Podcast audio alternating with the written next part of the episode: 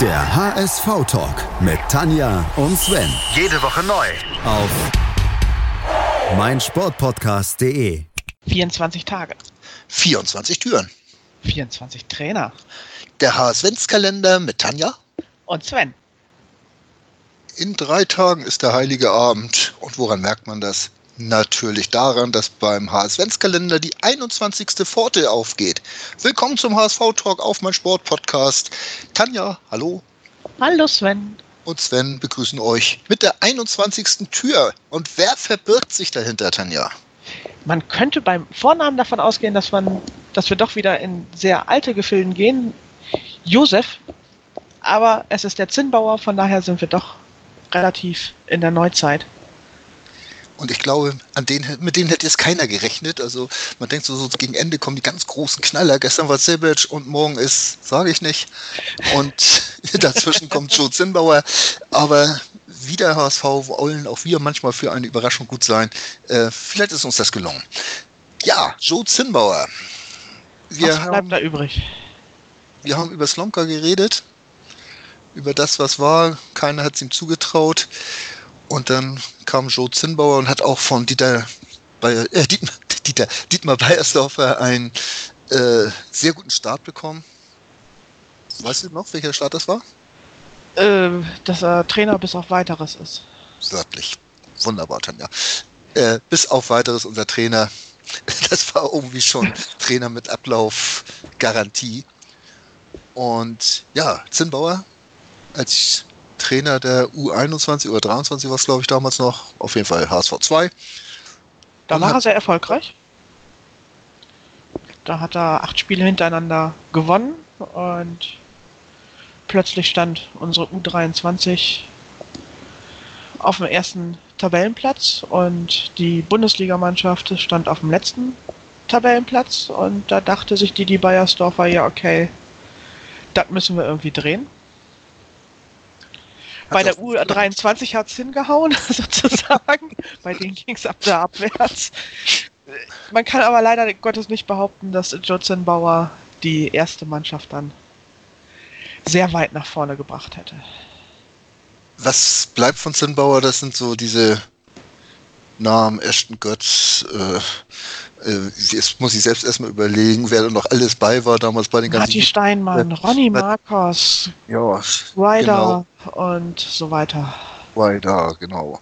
Die er mit hochgezogen hat und die dann, ja, ich weiß noch, Ronny Marcos gegen Arjen Robben. Ja. Total alleine gelassen auf der linken Seite was das 2 zu 9? Ich weiß es gar nicht mehr. Welches nee, das war das 0 zu 8. 0 zu 8, ne? Das kommt aufs Gleiche raus. Auf jeden Fall äh, total alleine gelassen von den Spielern, die vor ihm waren. Äh, und total überfordert. Ja. Den Jungs ja. hat man wirklich teilweise keinen Gefallen getan. Ne? Nee, also gerade Ronny Markus in der Partie hat mir unglaublich leid getan. Ja. Der hatte vor sich, hatte er in der Mitte Raphael van der Vaart, der raus konnte auf die Seite und direkt davor Marcel Jansen, zwei wirklich erfahrene, gute Fußballer. Und die lassen so einen 18-Jährigen da völlig alleine gegen Arjen Robben. Ja. Ich hätte sie echt links und rechts. Ach, was soll's. Vielleicht hat Zinnbauer das ja gesagt. Der, äh, der schafft das auch ganz alleine. Ich weiß noch, dass nach der Klatsche wurde ja immer dann noch nach dem Spiel Kreis gebildet auf dem Platz und man redete oder so. Jaroslav Dropny, der, der, im Tor stand, der ist einfach in die Kabine abgezischt, weil er seine Mannschaft nicht mehr sehen konnte. Ja, nachvollziehbar. Wurde gegrillt, ich weiß es nicht mehr. Ähm, nee, das war, das war ein anderes. Aus dem Fehler hat man auch schon gelernt. Das war auch das 2 zu 9. Aber das Grillen, das hat sich auch bis heute so gehalten. Also nach einer Klatsche eigentlich äh, könnte man dann schon mal wieder grillen. Nein, aber äh, das sind so die Sachen, die unter Zinnbauer geblieben sind. Er hat versucht, da aus guten Amateurspielern Bundesligaspieler zu machen. Äh, die haben teilweise auch gar nicht so schlecht gespielt, muss man ganz ehrlich sagen. Teilweise sah es mal ein bisschen frisch aus. Aber wenn es dann so hart auf hart ging, dann merkte man halt, dass da irgendwo der Sprung doch zu groß war. Ne? Ja, auf jeden Fall. Äh, naja, und wie gesagt, auch drumherum wurde, wurden sie dann auch einfach im Stich gelassen. Ja. Auch damals war noch Heiko Westermann mit auf dem Platz. Das sind so alles Leute, wo man sich denken könnte, die reißen dann auch mal junge Spieler mit. Aber nee, die waren einfach mit sich selbst beschäftigt und haben halt die anderen mit in den Abgrund gerissen, ja. Da hast du natürlich ja. recht. Das muss man ganz einfach sagen. Die haben, haben die Jungs also wirklich im Regen stehen lassen, im, im Buchstäblichen. Und äh, wie weit man da Zinnbauer einen Vorwurf machen muss, soll, darf, dass er es vielleicht ein bisschen überzogen hat mit, den, mit den jungen Spielern. Er wollte ja natürlich auch Zeichen setzen. Aber ja. ja. Wobei, man muss aber auch festhalten, in den zwei Spielen unter seinem direkten Nachfolger, nämlich unter Peter Knebel, wurde es noch schlimmer. Und Knebel hat dann noch gezeigt, was man gar nicht machen darf als Trainer, äh, Spieler persönlich anzuzählen aber es war, es passte ja auch alles so in diese Zeit. Ne? Man hat so viele Sachen versucht und, und es hat einfach auch nichts passiert, äh, nichts, nichts, nichts geklappt. Es, es, hat sich nichts positiv entwickelt, egal was man gemacht hat. So ein Slomka oder, oder Zinnbauer oder auch Lavadia danach oder es war einfach alles halbgar und, und nicht zu Ende gedacht, kein Konzept dabei, einfach nur ein Trainer nach dem anderen verschlissen und einen langen Vertrag, langfristigen Vertrag geben und schnell wieder lassen. Das war so, ja, das, was ja. zu der Zeit 14, 15 äh, passiert ist. Und nebenbei nochmal wahlweise Spieler, Trainer oder sonstige einfach nochmal in einem Nebensatz demontieren. Das ja. ging auch sehr, sehr gut. Also weder von Zinnbauer mehr von Knebe. Ja, aber also, Zinnbauer wurde dann ja von Bayersdorfer direkt ja. enteiert, schon bei Amtsantritt. Und dafür hat er es immer, immer ein halbes Jahr durchgehalten, September bis März. Ist ja schon mal ja, was ist das?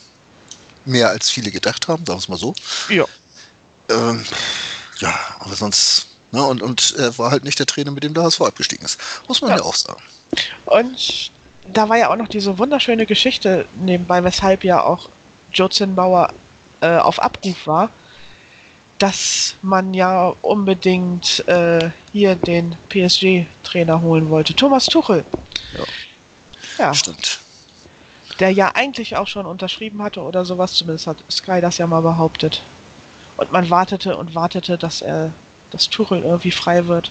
Ja. Und behalf sich dann mit einer no Notlösung. Einmal Joe Zimbauer, dann Peter Knebel.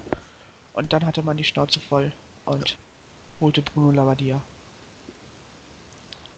Ja, und zu Zimbauer wäre natürlich noch zu sagen, dass er ja schon als Spieler in der im Sportstudio mal war, weil er nebenbei schon äh, eine zweite Karriere sich aufgebaut hatte, selbstständig war.